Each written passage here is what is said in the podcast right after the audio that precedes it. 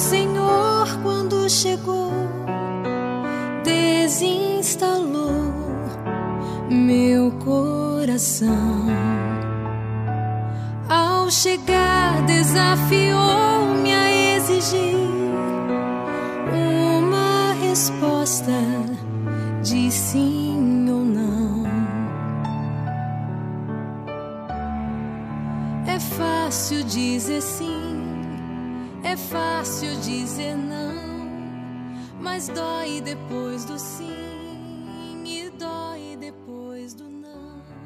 Celebramos o quarto domingo do Advento.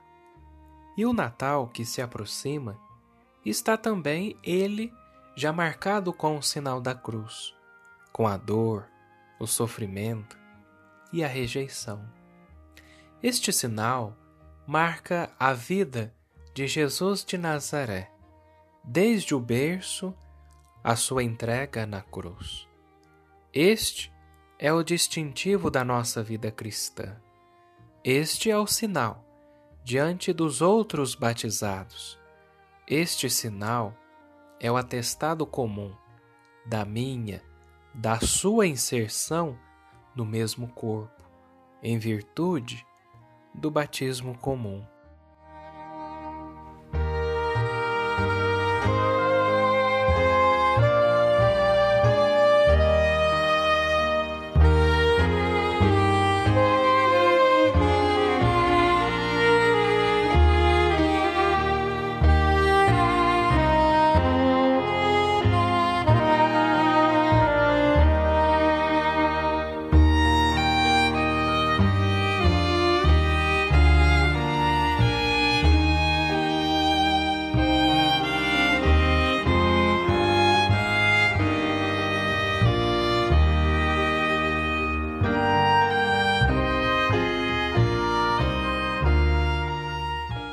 Escuta essa passagem do Evangelho de Jesus Cristo segundo Mateus.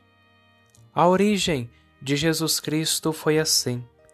Maria, sua mãe, estava prometida em casamento a José. E antes de viverem juntos, ela ficou grávida pela ação do Espírito Santo. José, seu marido, era justo e, não querendo denunciá-la, resolveu abandonar Maria em segredo. Enquanto José pensava nisso, eis que o anjo do Senhor apareceu-lhe em sonho e lhe disse: José, filho de Davi, não tenhas medo de receber Maria como tua esposa, porque ela concebeu pela ação do Espírito Santo. Ela dará à luz um filho e tu lhe darás o nome de Jesus, pois ele vai salvar o seu povo dos seus pecados. Tudo isso aconteceu para se cumprir o que o Senhor havia dito pelo profeta. Eis que a Virgem conceberá e dará à luz um filho. Ele será chamado pelo nome de Emanuel, que significa Deus está conosco. Quando acordou, José fez conforme o anjo do Senhor havia mandado e aceitou sua esposa.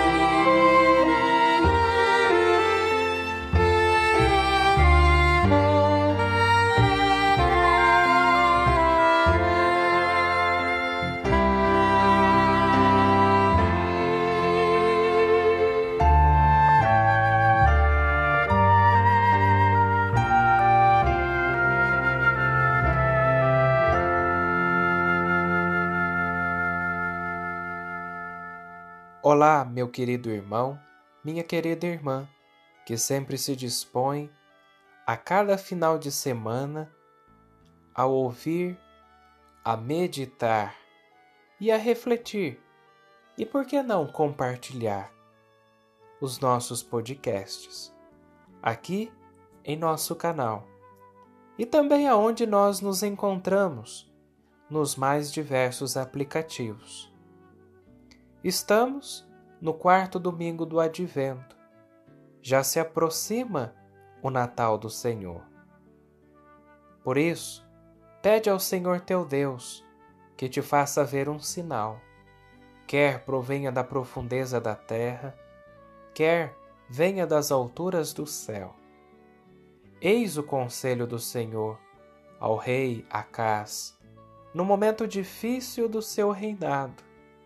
Mas Acás, que nem sequer nega Deus e até o respeita lá nas alturas, não quer meter Deus ao barulho, agora que está nas profundezas dos abismos, perante a ameaça poderosíssima dos povos vizinhos. Na resposta, diz que não pedirá nenhum sinal, que não quer por Deus à prova.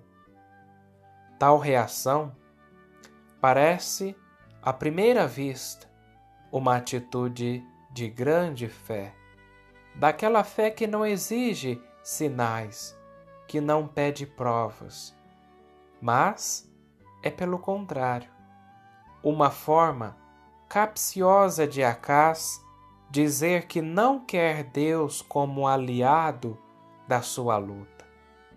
Acás confia mais nas suas jogadas políticas e nas forças das armas do que em qualquer aliança com Deus. Para Acás, Deus é uma figura muito respeitável talvez como ideia, pensamento, mito ou objeto sagrado. Mas é sempre um Deus distante, ausente, que não entra na história, que não faz história, que passa ao lado da história. Acas não fica sem resposta. Por quê? Deus se recusa a ser um mito venerado, um meteorito temido, uma força sobrenatural respeitada, um Deus solitário que não mexe uma palha. Por isso, Isaías anuncia o sinal admirável que põe em evidência a ação de Deus na matéria, a sua presença no mundo, a sua entrada na história. A Virgem conceberá e dará à luz um filho, e o seu nome será Emanuel. Com este anúncio, Acás fica a saber que Deus não é um verbo de encher, não é um espectador passivo do mundo. Ele atuará a partir de uma virgem.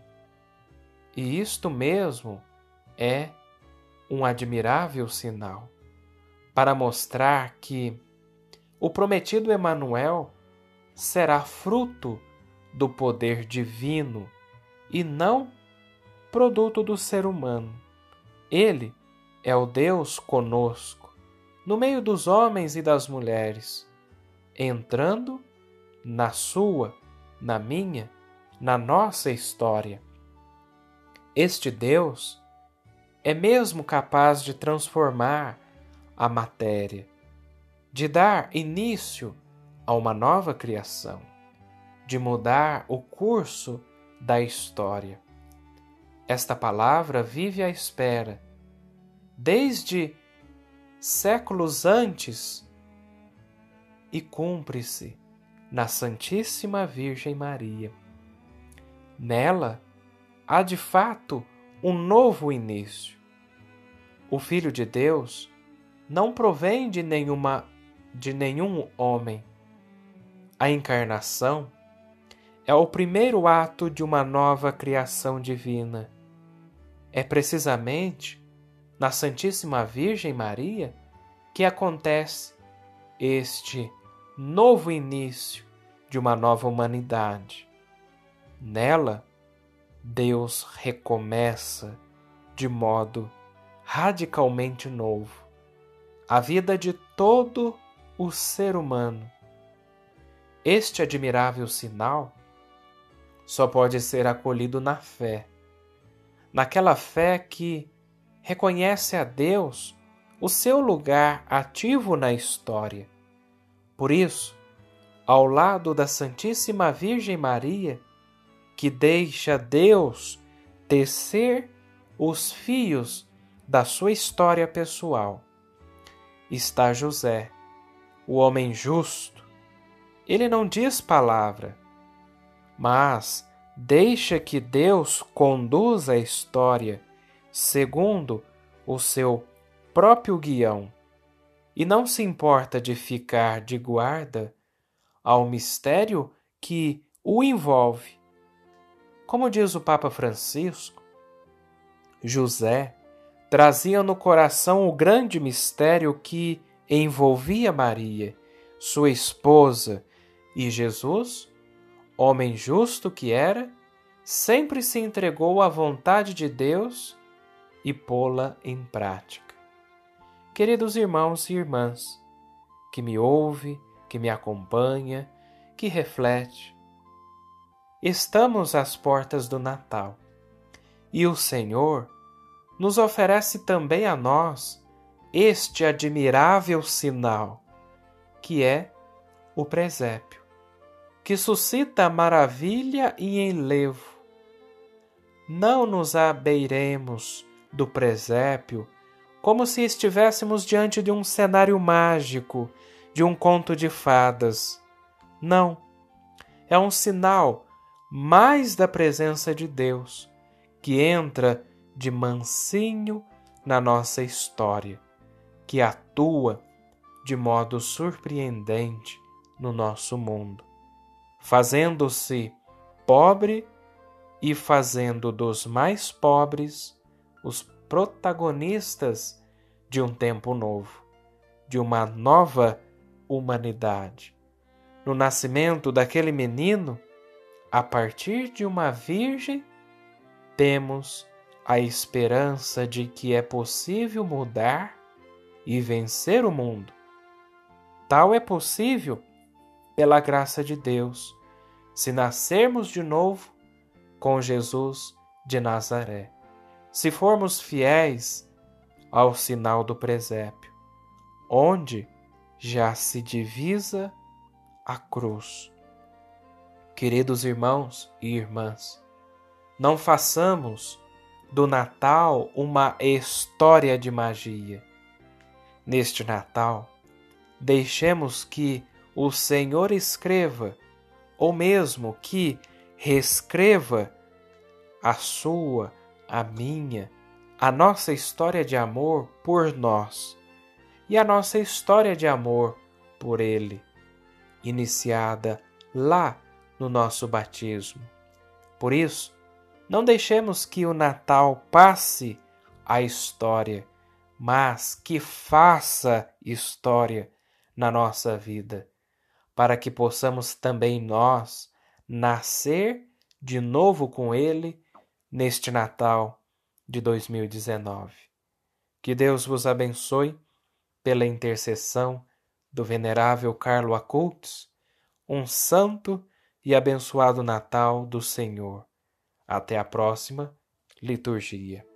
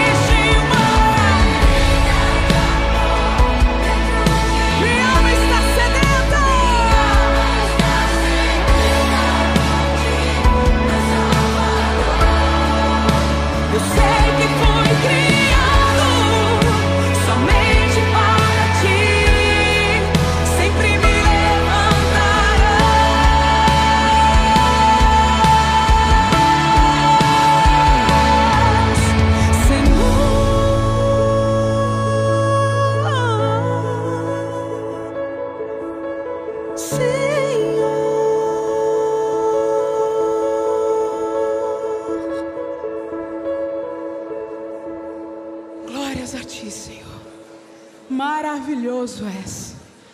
Maravilhoso és. Glória a Deus. Uh!